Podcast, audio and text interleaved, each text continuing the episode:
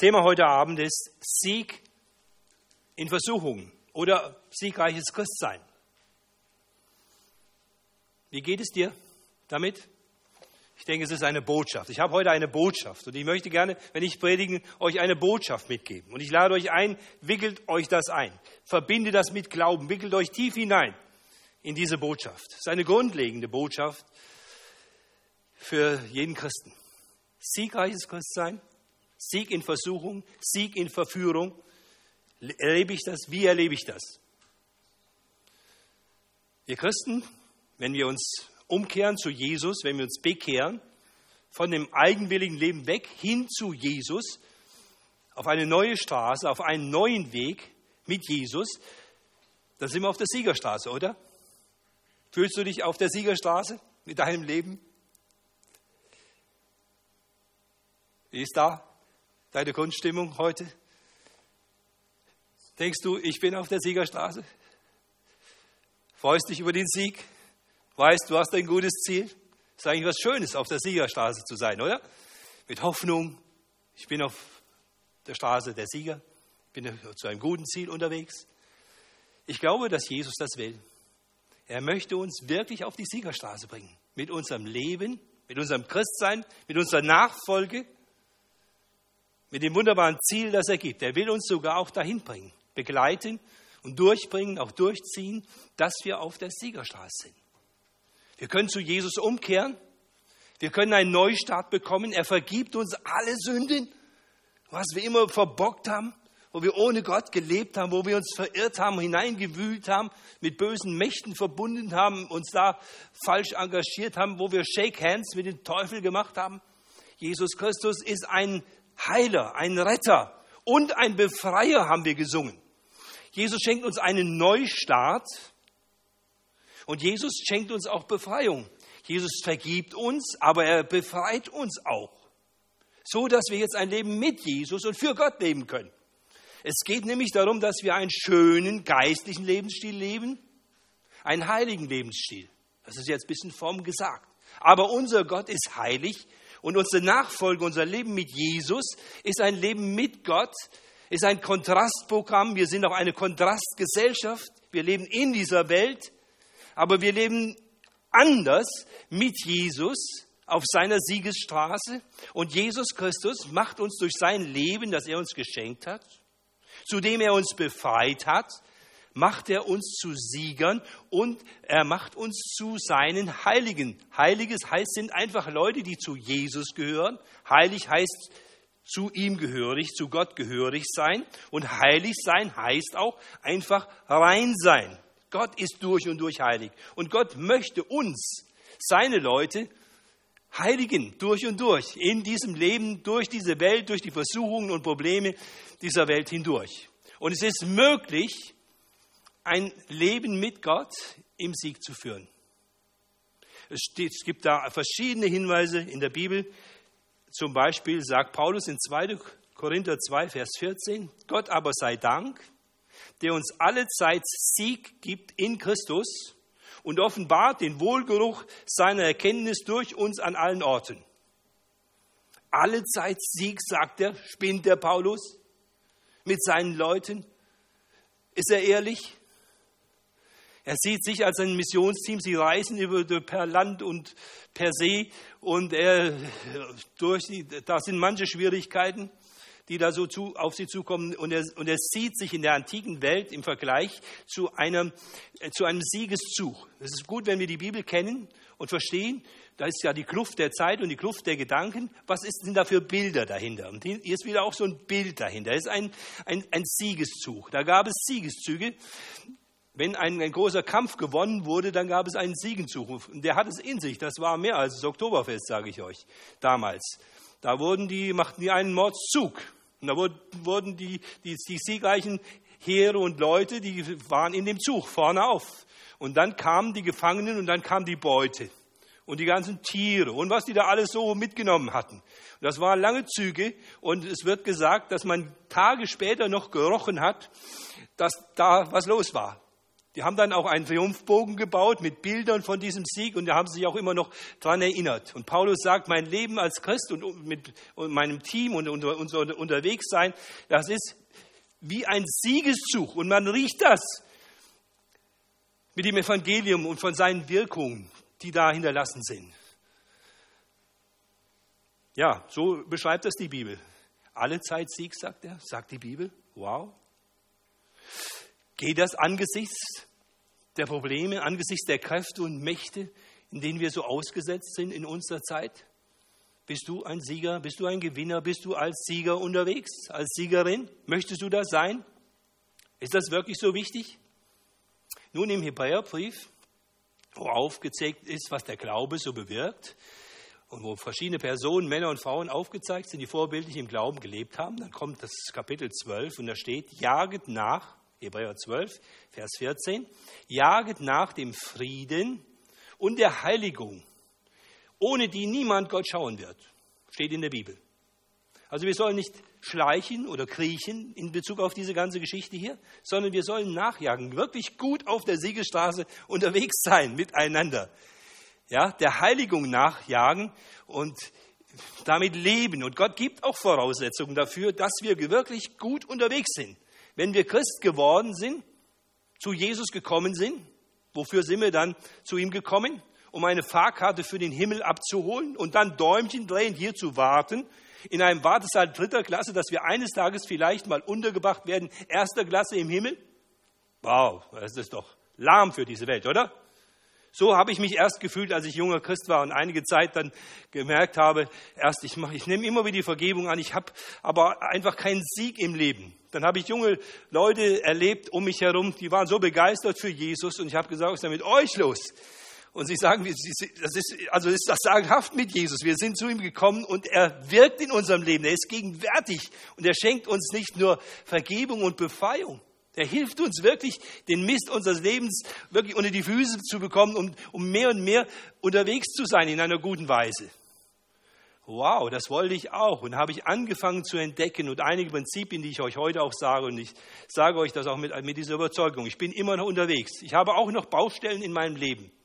Aber ich weiß eine Menge Dinge, die hat Jesus noch schon verändert und das gibt mir unwahrscheinlichen Schub und Freude, wirklich weiterzumachen. Wir haben Probleme, wir werden noch weiter welche haben. Wir sind auf dem Weg der Heiligung, der Himmel ist noch nicht hier. Wir sind auf dem Weg dahin, aber Gott wirkt in uns und er führt uns und er will dich und mich so führen, dass wir wirklich begeistert unterwegs sind.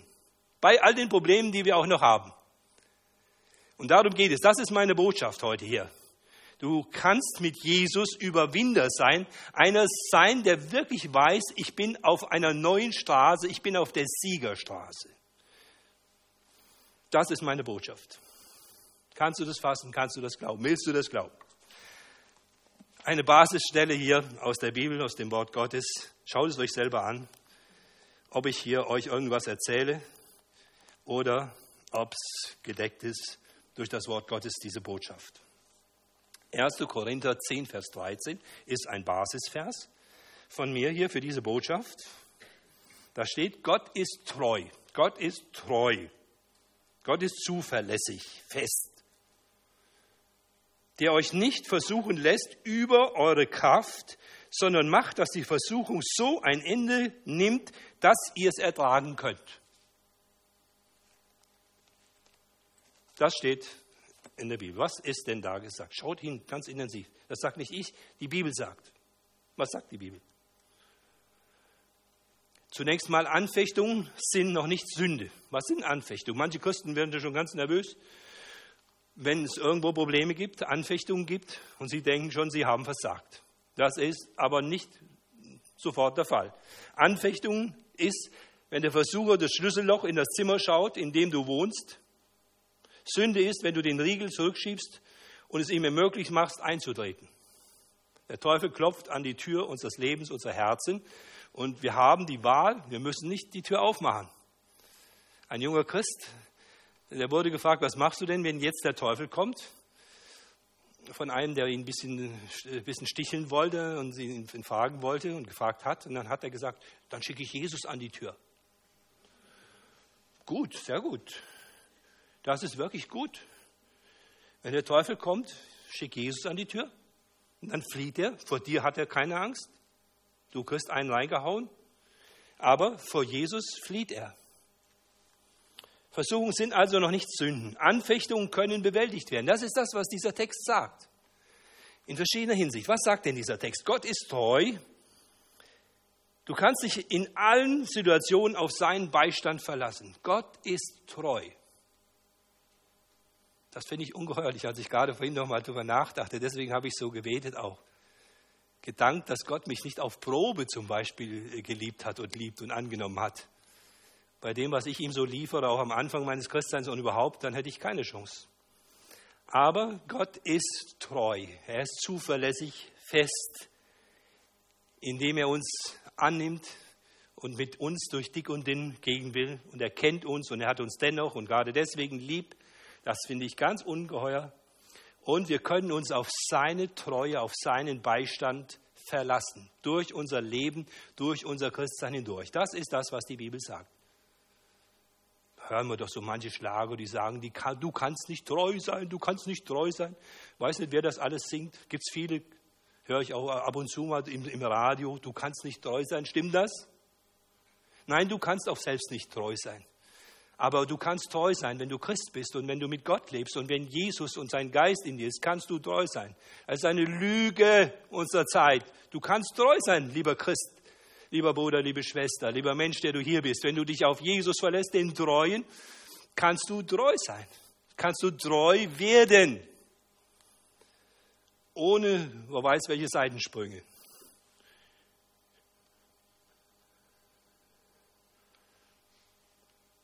Es gibt einen Ausweg. Das ist wieder ein Bild hier dahinter, in diese, in diese, aus der antiken Welt, das Paulus hier gebraucht in diesem Text.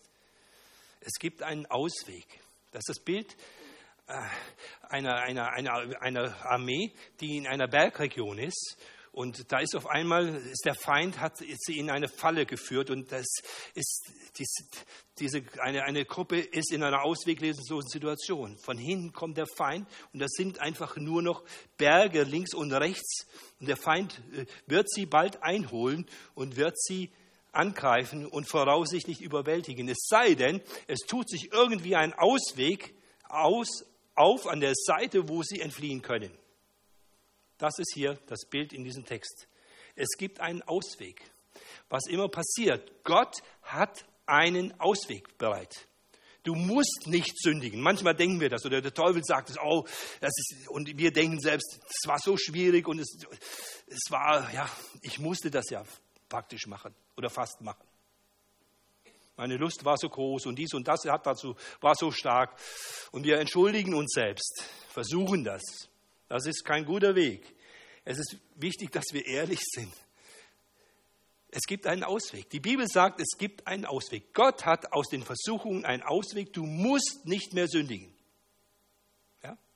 Ich sage nicht, dass wir nie mehr sündigen werden, aber ich sage, das ist das Wunderbare, das, das Befreiende des Evangeliums. Gott vergibt uns unsere Sünden und die Macht der Sünde wird so gebrochen, dass wir einen neuen Weg gehen können. Es gibt nicht nur Vergebung der Sünden, es gibt auch Befreiung. Was heißt das?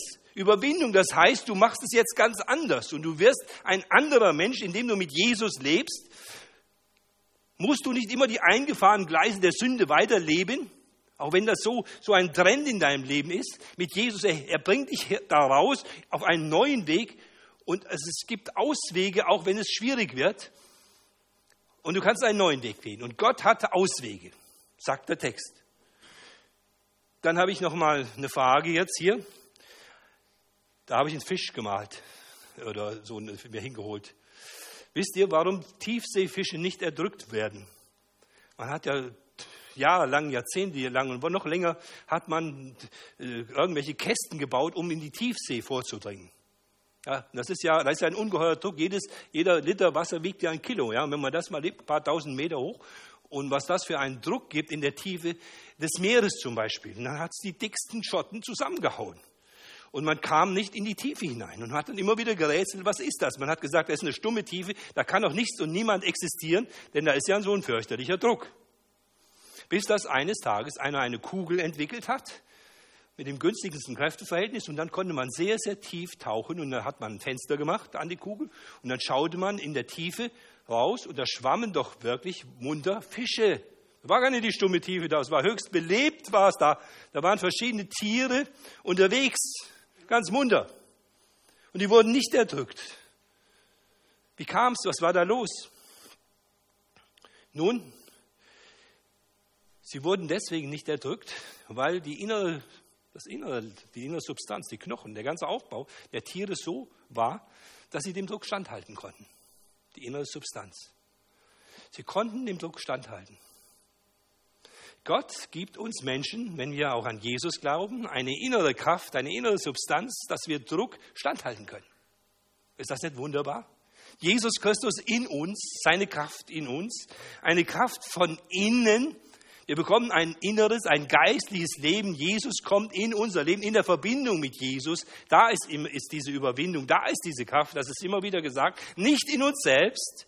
Das kann viel Druck geben, aber die Bibel sagt, es gibt eine Überwinderkraft, die Kraft Gottes in einem Christen, die ist stärker als die negativen Kräfte, als die Sünde. Ja? Das sagt unser Bibeltext. Es gibt einen Ausweg.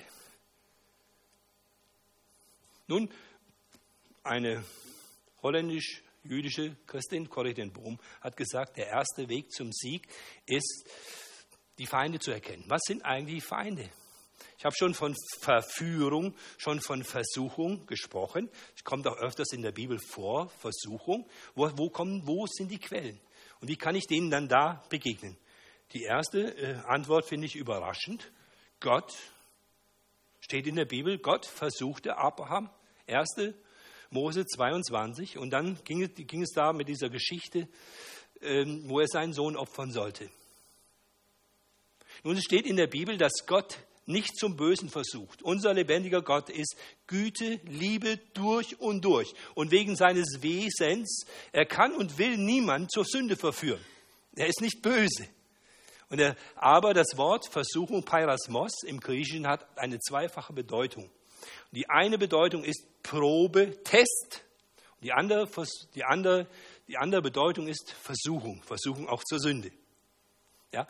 Und Gott lässt Tests zu. Und ich denke, ich, man kann sehr gut das Bild eines Trainers nehmen. Der lebendige Gott in unserer Nachfolge mit Jesus, er ist unser guter Trainer. Das christliche Bild von der Jüngerschaft, das ist, das heißt, als ein Schüler und ein Lehrer. Aber ich denke, noch besser und noch verständlicher äh, heute ist zu sagen, Jesus ist unser Coach. Er ist unser Trainer. Das ist ein bisschen umfassender. Unsere Schule ist ja so verkopft. Wenn wir an Lehrer denken, dann denken wir dann nur was an, an Lehre und nur für den Kopf. Jesus ist unser Coach, unser umfassender Lebenstrainer. In einer einzigartigen Weise leben wir mit Jesus in einer einzigartigen Jüngerschaft.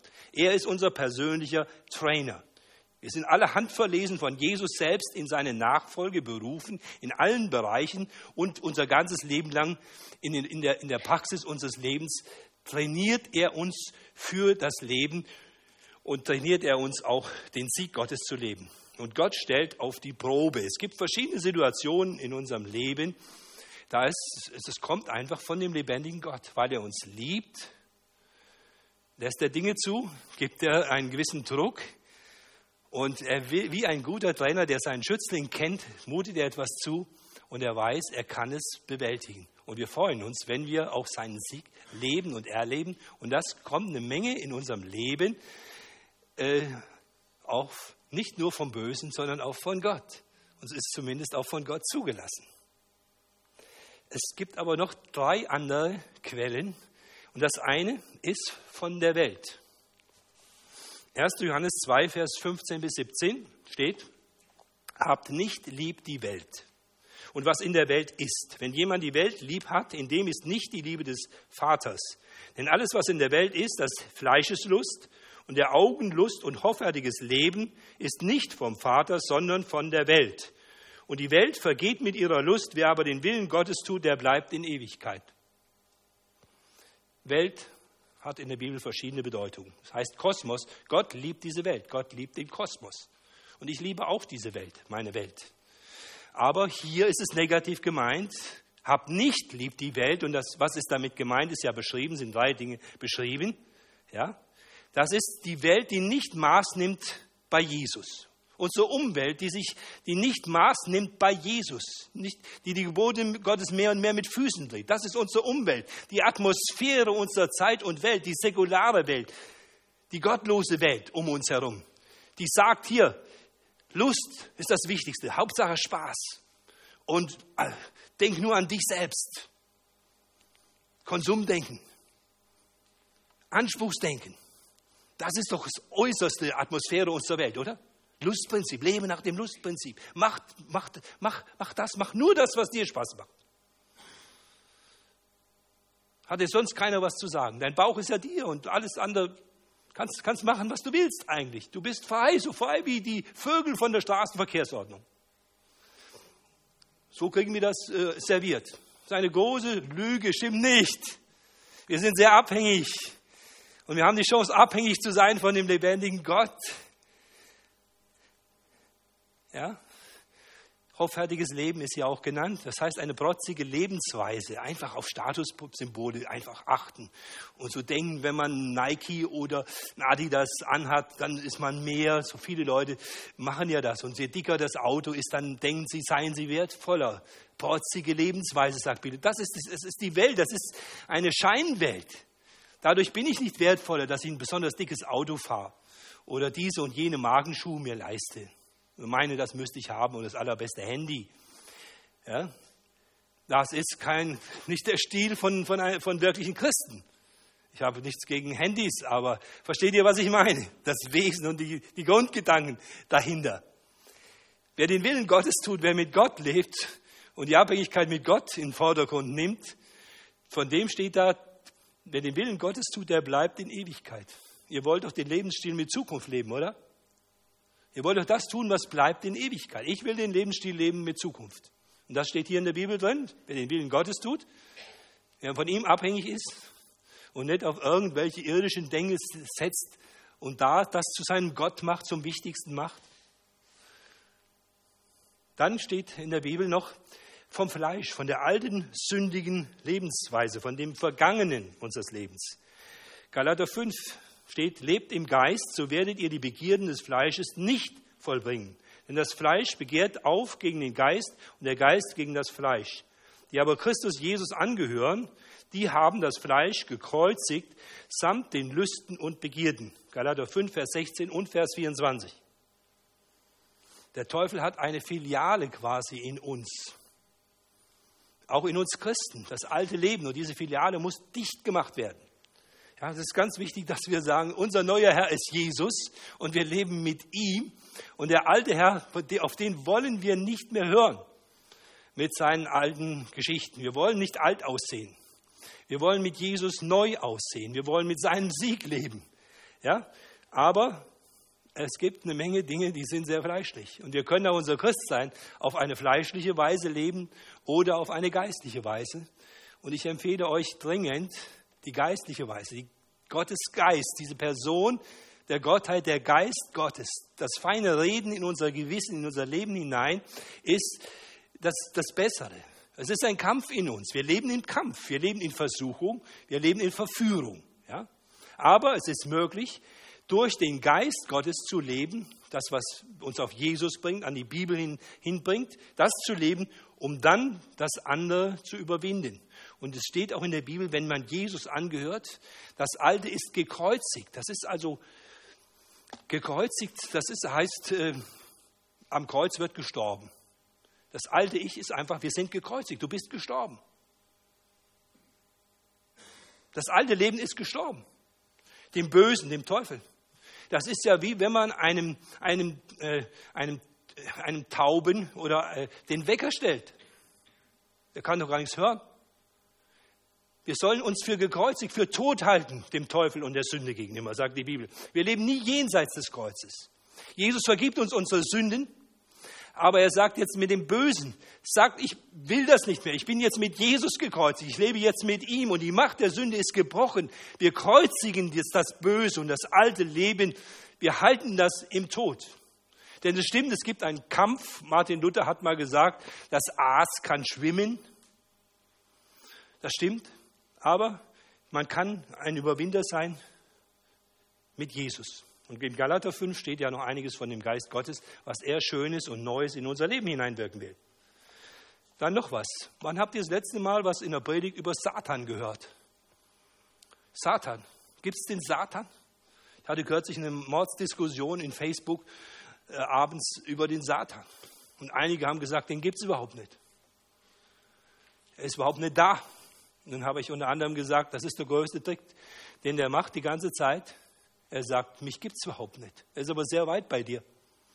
Aber ich wollte natürlich lieb mit den Leuten sprechen und, und diskutieren über Facebook und war auch sehr zurückhaltend und vorsichtig und habe ihnen aber schon gesagt, schaut euch doch mal die Nachrichten an. Und da sehen wir, und die Zeitungen, da sehen wir viel von den mächtigen Taten des Teufels. Und wir sehen, haben fast von Jesus gehört, dass er vor seiner öffentlichen Wirksamkeit in die Wüste geführt wurde. Er hatte viel Hunger und Durst, 40 Tage gefastet. Und dann kommt er mit Brot ja, und da war er da so allein. Und dann führt er in den Tempel und sagt, du kannst hier der King sein, auch von allem. Und Jesus widersteht dem Teufel. Er bringt Worte aus dem fünften Buch Mose, Worte Gottes. Er sagt, ich lebe nicht, der Mensch lebt nicht vom Brot allein, sondern von dem jeglichen Wort Gottes, das aus seinem Mund ausgeht. Das nährt und das ist das Beste. So wehrt er sich. Und der Satan hat gegen Jesus keine Chance. Er muss abhauen. Wir leben in einem Kräfteverhältnis zwischen vor allem drei Mächten. Es gibt dich und mich, wir sind die Ohnmacht. Es gibt den Teufel, die Großmacht. Und es gibt Gott, die Allmacht. Und du und ich mit unserer Ohnmacht, wir haben die Chance zu wählen zwischen der Großmacht und der Allmacht. Und wir sind für Gott geschaffen. Und das Schönste und Beste ist, uns zu bergen bei der Allmacht Gottes und so den Sieg zu haben über Sünde, Tod und Teufel. Und je mehr und je bewusster wir in, dem, in Jesus leben und mit Jesus leben. Aber ich will euch noch ein bisschen erzählen, ein bisschen lesen, was die Bibel mal sagt von dem Satan, wo es mal ein bisschen zusammengefasst ist, was der ist, was das für ein Kerl ist. Es ist eine Person in der Bibel, jawohl, eine reale Person. In Offenbarung steht in Kapitel 12, Vers 7 bis 12, und es entbrannt ein Kampf im Himmel. Michael und seine Engel kämpften gegen den Drachen. Und der Drache kämpfte und seine Engel, seine Gefolgschaft, Dämonen. Und sie siegten nicht. Und ihre Stätte wurde nicht mehr gefunden im Himmel. Und es wurde, er wurde hinaus, es wurde hinausgeworfen, der große Drache, die alte Schlange, die da heißt der Teufel und Satan, der die ganze Welt verführt. Und er wurde auf die Erde geworfen und seine Engel wurden mit ihm dahin geworfen. Also, wenn ich so die, unsere Zeit und Welt schaue, habe ich den Eindruck, er ist wirklich sehr gegenwärtig auch. Manchmal sieht es so fast so aus, als hätte er gesagt, mir ist alle Gewalt gegeben im Himmel und auf Erden. Aber es stimmt nicht. Und ich hörte eine große Stimme und die sprach im Himmel, nun ist das Heil und die Kraft und das Reich unseres Gottes geworden und die Macht seines Christus. Denn der Verkläger unserer Brüder ist geworfen, der sie verklagte Tag und Nacht vor unserem Gott, und sie haben überwunden durch des Lammes Blut und das Wort ihres Zeugnisses und haben ihr Leben nicht geliebt bis in den Tod. Satan wird dargestellt als ein Drache, als eine überaus starke, mächtige Macht. Er wird dargestellt als der Teufel und der Satan, die alte, listige Schlange, die den Menschen verführten. Das ist eine Erinnerung an 1. Mose, wo die, wo die Sünde in die Welt kam, wo der Teufel über Gott sprach mit den Menschen und Gott schlecht machte und alles verdrehte. Und der Teufel ist auch heute noch dabei, sehr, sehr listig, sehr verdreht er alles. Ja, wenn wir an die Homosexualität denken, an die Ehe und so weiter, er verdreht alles. Ja, die Menschen sind außer Rand und Band. Sie hören nicht auf Gott, sie hören nicht auf die Bibel, der gesagt hat, ein Mann soll eine Frau heiraten und sie sollen Kinder haben, sollen eine Familie bilden. Das ist gut. Ja, er hat, Gott hat Adam und Eve geschaffen, nicht Adam und Steve. Hat jemand ein, ein, kürzlich mal ein Plakat äh, äh hochgehalten? Gott schuf Adam und Eve, not Adam and Steve. Also nicht zwei Männer zusammen. Er wollte eben Mann und Frau zusammen haben. Das, ist, das kann man nicht ohne weiteres alles verändern. Einfach sagen, das ist so geworden und die Christen nun mit der Bibel, das ist ja alles alt, das können wir heute ganz anders machen. Und es kommen schon die Polygamisten, die sagen, ja, wir müssen noch viel weiter gehen. Es können nicht nur zwei Männer und zwei Frauen heiraten, warum nicht ein Mann und drei Frauen und nicht vier Männer und eine Frau und was weiß ich alles. Und die wollen sich alle durchsetzen und sagen, damit leben wir gut und das können wir auch machen, oder? Können wir das? Oder gibt es da einen Schöpfer und eine Bestimmung? Kann man das alles benutzen, wie man will? Was, das machst du doch nicht. Mit deiner Kaffeemaschine tust du da Kieselsteine ab und zu mal rein und sagst, ist mir doch egal, ich brauche mal ein bisschen Sand, ich mache jetzt mal äh, Sand in meiner Kaffeemaschine. Ja, das Ding fliegt in, durch die Luft und du machst das alles kaputt, wenn du die Bestimmungen nicht achtest. Wenn wir ohne Gott leben, ohne seine Bestimmung, ohne seine Schöpfung, ohne seinen Willen, ohne seine Liebe, müssen wir auch die Konsequenzen tragen. Und ich bin sicher, es wird auch mal wieder einen Gegenschlag geben, auch in unserer Zeit, wo die Menschen äh, sagen, äh, das war ein Fehler. Und der Teufel versucht uns gerade wieder die alte Unmoral, die schon die Römer hatten und viele andere in der Bibel, wissen wir das? Sodom und Gomorra. Der versucht uns als, das, als den letzten Schrei, das Beste, das, Wohl, für das Wohltätigste, versucht er da uns das verkaufen. Der ist, Teufel ist nicht kreativ. Er ist sehr, sehr listig und verkauft uns die alten Hüte als das Modernste und die Menschen fallen in großen Massen auf seine alten, blöden, unmöglichen Tricks herein. Ich sage euch, lasst uns auf Gott schauen und seinen Willen tun und das hat Zukunft, das hat Ewigkeit. Es gibt einen Satan. Ich glaube nicht an Satan in, dem Weise, in, dem, in der Weise, dass ich ihm vertraue. Ich glaube ja gegen Satan. Ich gebe ihm auch nicht zu viel Ehre. Aber es ist gefährlich, sich mit ihm zu verbinden, Shake Hands zu machen, Sünde, bewusst in Sünde zu bleiben, bewusst in Sünde zu verharren, das Böse zu tun, dem nachzugehen, nicht aufzuhören mit Pornografie, immer weiter sich da so irgendwelches Zeug reinzuziehen, immer weiter sich irgendwas zu kaufen und dann sich da hineinzuwickeln und man merkt irgendwie ab und zu, das bringt's nicht, das ist, man kommt sich so, so verschmutzt vor und macht das weiter. Wenn du in der Sünde lebst und beharrst, machst du Shake Hands mit dem Teufel. Das ist nicht gut. Und es ist wichtig, dass wir uns nicht zu sehr verwickeln und einwickeln lassen von dem Teufel. Dass wir Jesus suchen und seine Macht und seine Vergebung und er befreit uns und er erneuert uns. Das ist sagenhaft wichtig. Der Satan ist sehr listig. Manches Mal äh, streicht er auch das alles sehr schön an. Er verstellt sich als ein Engel des Lichts. Aber es, er ist, die alte Fatze ist immer wieder dahinter. Er sagt, er tritt immer wieder auf, besonders in der Suchtproblematik, als der Freund und Helfer beim Alkohol. Ja, manche Leute trinken immer wieder Alkohol und sie trinken viel Alkohol und sie trinken zu viel Alkohol. Und sie sind irgendwie freier dabei.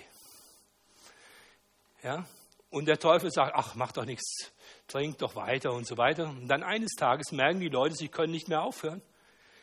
Und dann zeigt er seine Fatze und dann ist es, ist es aber zu spät. Aber Jesus Christus ist ein Befreier. Er kann uns auch Bindungen nehmen und er kann die alten Fesseln lösen, wie tief wir uns auch hineingewurstelt haben und verbunden haben mit dem Teufel. Es gibt verschiedene Grade, wie man sich in das Böse hineinbegibt und hineinverwickelt. Und wenn man immer wieder das Böse tut und in bösen Gewohnheiten bleibt und verharrt, und ich warne euch als Christen, es ist gefährlich, in der Sünde ganz bewusst zu verharren. Such die Vergebung, lass dich befreien, ansonsten bist du einfach nutzlos für Gott und dein Leben gelingt nicht in dem Maße, wie Gott es möchte. Vorsicht, es gibt den Teufel, es gibt den Bösen, der ist stärker als du, aber Jesus ist der Befreier. Es gibt einen Kreislauf zum Sieg. Ich sage ein paar Dinge dazu. Jesus hat das selber auch gesagt zu seinen Leuten. Er hat gesagt, wachet und betet, dass ihr nicht in Versuchung fallt. Die Jünger haben geschlafen, als sie wachen sollten, und als sie geschlafen haben, sollten sie eigentlich wachen. Petrus zum Beispiel. Ja? ähm, sei wach, schlaf nicht, sei nicht einfach passiv in deinem Christsein, sondern erhalte dir eine frische Sicht Gottes. Schau in die Bibel und schau, dass du Jesus nicht aus den Augen verlierst, sondern dass er in deinem Leben wirkt. Suche seine Nähe, dass du spürst, er wirkt und er führt. Geh dahin, wo du merkst, da wirkt er durch seinen Geist, da führt er. Gut, dass ihr im Gottesdienst seid hier, dass er wirkt und führt. Einer der häufigsten Befehle des Neuen Testaments, über 60 Mal, heißt immer wieder, gerade für unsere Zeit, wachet. Wachet und betet. Sei wach. Hab eine frische Sicht Gottes. Erhalte dir das geistliche Leben und schau auf das, was, was da läuft und suche das und lebe damit.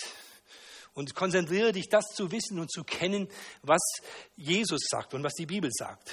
Sei erfüllt von Gottes Geist, sagt die Bibel. Wir sollen erfüllt sein und beständig uns erfüllen lassen, indem wir Gott loben, indem wir Zeit mit ihm verbringen, ihr lieben Leute. Als Einzelne, als Freunde, als Partner. Ich bin kein Held, ich mache noch eine Menge Schwierigkeiten, obwohl ich auch Christ bin. Aber ich treffe mich immer wieder mit meiner Frau hier in der letzten Woche, wir beten zusammen. Für verschiedene Anliegen, wir loben Gott für unsere Kinder. Wir gehen auch immer wieder mal zusammen raus. Wir singen kräftig irgendwo, wenn wir im Wald unterwegs sind. Und äh, loben Gott und preisen ihn. Ich ermutige euch, ihr lieben Leute, lebt ein Leben mit Jesus, lobpreist, singt ihm. Und wenn er nicht so gut singen kann, geht irgendwo in den Wald, wo ich nur die Vögel höre. Oder die es auch gar nicht so gut können, die können auch brummen, das akzeptiert Gott auch. Ja, nur ist wichtig, dass wir erfüllt sind, dass wir uns erfüllen lassen von Jesus und von seinem Geist. Wenn er uns erfüllt, dann kann uns nicht der Böse so beherrschen und erfüllen. Deswegen seid erfüllt. Positiv. Es geht ja positiv. Ich will euch jetzt nicht, wer weiß, was alles erzählen, was böse ist und was ihr nicht machen sollt, sondern es geht darum, dass wir die Liebe Gottes aufsaugen, dass wir die genießen, dass wir ein, dass wir ein Glaubensleben führen, ein schönes Glaubensleben und dass wir so von Jesus und von Gott begeistert sind, dass der Satan einfach verliert, dass wir auf der Siegesstraße sind und bleiben. Denke an die himmlische Belohnung. Da gab es einen in der Bibel, der Mose, der war der Prinz von Ägypten, der konnte jetzt der Chef da werden, mit vielen Frauen und viel Macht und allem drum und dran. Und wisst ihr, was da steht in der Bibel? Er sagte No. Und er war bereit, er wollte mit seinem Volk, mit seinem Gott leben und er verzichtete auf die Schätze Ägyptens und er wollte Ungemach leiden, sagt die Bibel, mit seinem Volk. Und er lebte und er setzte auf Gott. Und, auch, und dann noch ist sehr, sehr wichtig, er hat auf die Schätze Ägyptens gepfiffen, verzichtet, weil er die Belohnung anschaute, weil er das anschaute, was Gott ihm versprochen hatte. Die schönste Freude, das größte Glück ist, auch laut Glücksforschung, die Vorfreude. Wir freuen uns, wir haben eine Vorfreude als Christen, wir haben eine Belohnung. Ja, das gibt es auch in der Bibel. Wir werden nur aus Gnade gerettet. Aber das Christsein, das wir leben, Gott schenkt uns. Und was wir säen, ernten wir. Und es gibt sogar eine Belohnung, das ist auch ein biblischer Gedanke. Es gibt himmlische Medaillen und du kannst darauf setzen. Und du kannst das anschauen. Wir sollen das anschauen. Du wirst mit Gott erben, große Herrlichkeit erben, wenn du auf Gott setzt. Und was ist das, was Gott gibt? Er ist sehr reich. Die himmlischen Straßen werden mit Gold gepflastert sein. Wow was man da alles so kriegt und sonst noch sein wird. Es sind aber grundsätzlich nicht alles, es sind ja keine irdischen Genüsse, die im Himmel sind. Gott selbst ist dort, der Thron Gottes ist das Zentrum. Wir werden eine wunderbare Zukunft haben. Und schau auf die Zukunft, was du, wenn du hier ganz bewusst auf Gott setzt. Du kriegst viel, viel mehr, mit Sicherheit, auch auf die Belohnung schauen. Kennst du das? Weißt du das? Machst du das ab und zu mal? Freust du dich über das, was du hast in Gott, in Jesus, was er dir versprochen hat? Glaubst du, dass er das wirklich dir alles gibt? Ja? Ah, ich glaube schon. Die Schatzkammern des Himmels werden voll sein, weil es keine Energiekrise. Denke daran, wie schlecht die Sünde ist. Von hier wird gesagt, er war rechtschaffen, er lebte mit Gott. Und das wird gelobt. Sei ein Mensch, der mit Gott lebt und mit Gott unterwegs ist. Psalm 119, glaube Vers 11 ist es, das sagt der Psalmist, dass er sich an Gott freut, über Gott freut und dass er Gott bittet, dass er nicht, dass sein Wort in seinem Herzen bleibt und dass er nicht wieder ihn sündigt und nicht in die Versuchung hineinfällt. Ja? John Bunyan, ein bekannter Christ, der eine neue Literaturgattung geschrieben hat, der Allegorie, des Christseins als Allegorie, der wurde auch verfolgt, im 15. Jahrhundert war es wohl. Und er hat eine Bibel mit ins Gefängnis genommen. Da stand, hat die, seine Mutter hat vorne reingeschrieben, nichts wird dich mehr von der Sünde abhalten wie dieses Buch und nichts wird dich von diesem Buch abhalten wie die Sünde. Sünde ist immer schlecht. Sünde ist Trennung von Gott. Sünde ist Ungerechtigkeit. Sünde ist Schmutz. Sünde ist nicht gut. Der Teufel versucht uns das immer wieder auch anzustreichen. Er macht uns das manchmal richtig süß. Sünde ist aber immer wieder ist nicht gut. Die Folge der Sünde ist der Tod. Sünde ist nicht gut. Auch sogenannte kleine Sündigen und nur ein paar wenige Sünden und so weiter. Die Verniedlichung ist alles ein großer Mist. Sünde ist immer schlecht. Sünde trennt von Gott, hat den Kern des Todes. Wer in der Sünde lebt, bekommt nicht das, was er will. Wir müssten ja die glücklichsten Menschen sexuell zum Beispiel sein in Deutschland, oder? Bei dieser Freiheit und bei diesem, was da so alles den Leuten gesagt hat. Die sagen ja immer, das muss das, das muss das Allerschönste und Beste sein. Sind die Leute wirklich glücklich oder ist das große Chaos ausgebaut? Also ich sehe mehr das große Chaos. Weil die Sünde, die Sünde wird dich finden, sagt die Bibel. Der Keim der Sünde ist tot. Die Sünde ist nicht gut. Die Sünde, wegen der Sünde ist Jesus gekommen. Denke daran. Deswegen musste Jesus sterben. Und weil mein Retter sterben musste für Sünde, auch für meine Sünde, deswegen spiele ich nicht leichtfertig herum mit Sünde. Sondern Sünde ist schlecht und ich will damit nichts zu tun haben. Ich will einfach schnell die Vergebung suchen und weiterkommen. Ich habe äh, das, was ich hier vorne zeige, gebe ich euch alles mit, könnt ihr nachher mitnehmen. Ich gehe jetzt ein bisschen schneller durch. Manchmal muss man auch einfach fliehen. Steht auch in der Bibel. Fliehe dem Bösen und der Sünde. Und du weißt, du bist anfällig gewissen Dingen, äh, zum Beispiel der Lust, äh, sexueller Art und so weiter. Kauf doch nicht irgendwelche Zeitungen oder schau dir nicht irgendwelche Sendungen an, wo ständig nur Bettszenen sind und so weiter. Und geh nicht irgendwo hin, da wo du, wo du, wo du da irgendwo verführt wirst. Mach dich auf zur Flucht. Fliehe dem, geh bewusst weg davon. Leben mit Jesus. Er ist ein guter Hirte. Schleich nicht die ganze Zeit am Zaun herum und guck da, was der Bär oder der Wolf machen, wo da vielleicht ein Loch ist, wo du dann durchkriechen kannst. Wenn der dich erwischt, der macht nichts Gutes mit dir, der Bär und der Wolf. Deswegen sei kein Zaunschleicher, sondern halte dich nahe zu Jesus, dem guten Hirten. Der hat das gute Gras und das Gute für dich als Schaf. Es wird immer wieder gesagt, auch in der, in der Verführung, es machen doch alle. Ja, Abtreibung ist doch gut. Alle Leute wollen abtreiben. Die meisten Deutschen sind für, für die gleichgeschlechtlichen Partnerschaften und dann das alles. Wehe dem, es, es wendet sich einer dagegen. Ist es deswegen richtig und gut, wenn es alle machen? Nein, keineswegs. Das ist, macht nicht die Wahrheit. Jesus warnt davor. Er sagt, der beide Weg führt in die Verdammnis. Das ist der geölte Weg in die Hölle es gibt einen neuen, einen schmalen Weg, einen seinen Weg. Sei fleißig, kämpfe mit, lebe nicht im Müßiggang. Es steht mal von David, dass er zu Hause blieb. Die anderen waren im Kampf. Er sollte eigentlich im Kampf sein. Er sollte fleißig unterwegs sein. Er stand mittags auf und sah gegenüber eine Frau beim Baden auf dem Dach, die Batzeba. Und er hat, hat sie sich geholt und hat ein Kind mit ihr bekommen und dann den Mann ermordet. Müßiggang ist aller Laster Anfang, das stimmt. Wer nicht kämpft und mit Jesus unterwegs ist, den beschäftigt der Teufel. Da muss man aufpassen. Es ist gut und wichtig, eifrig und fleißig für Jesus zu sein, so dass der Teufel uns nicht beschäftigen kann. Ansonsten kommen wir in Teufels Küche und in die Versuchung und fallen. Sei ehrlich mit dir selbst. Wir brauchen eine Revolution der Ehrlichkeit, habe ich verschiedentlich schon gesagt. Das ist ganz, ganz wesentlich, dass wir noch auf, dass wir einzelne Freunde und Menschen unseres Vertrauens haben, jeder, der hier ist. Und dass wir ganz ehrlich auch Gott hineinleuchten lassen in die Ecken unseres Herzens, dass wir das alles zu Jesus bringen, umkehren zu Jesus, uns reinigen lassen, auch immer wieder, so dass wir wirklich fit sind für ihn und im Glauben.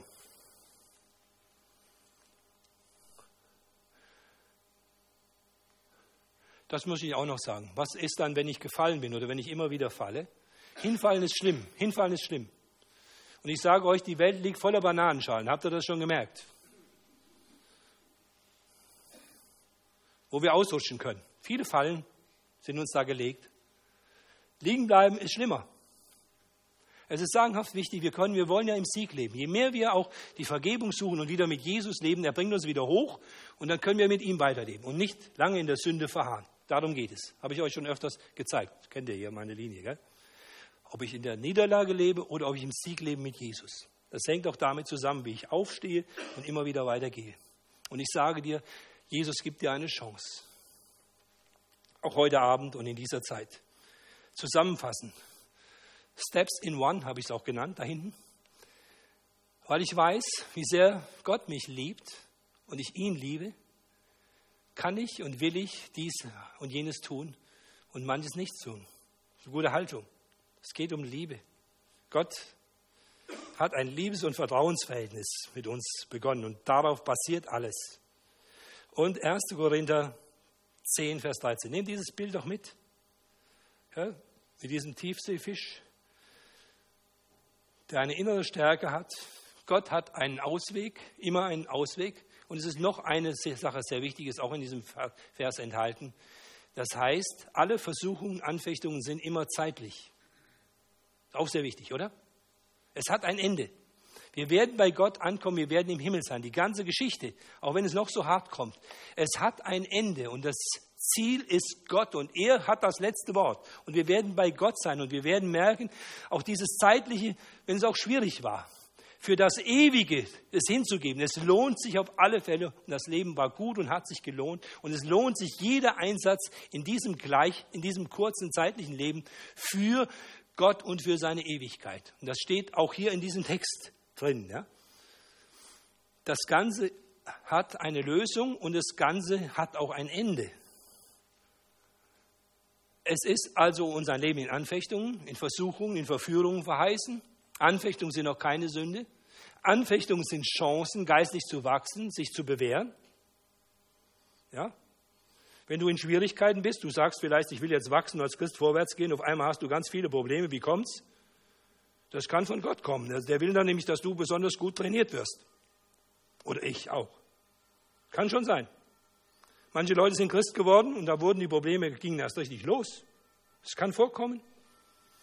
Heute Morgen hat mir eine gesagt, ich weiß nicht, was los ist in meinem Christsein, es ist alles so ruhig.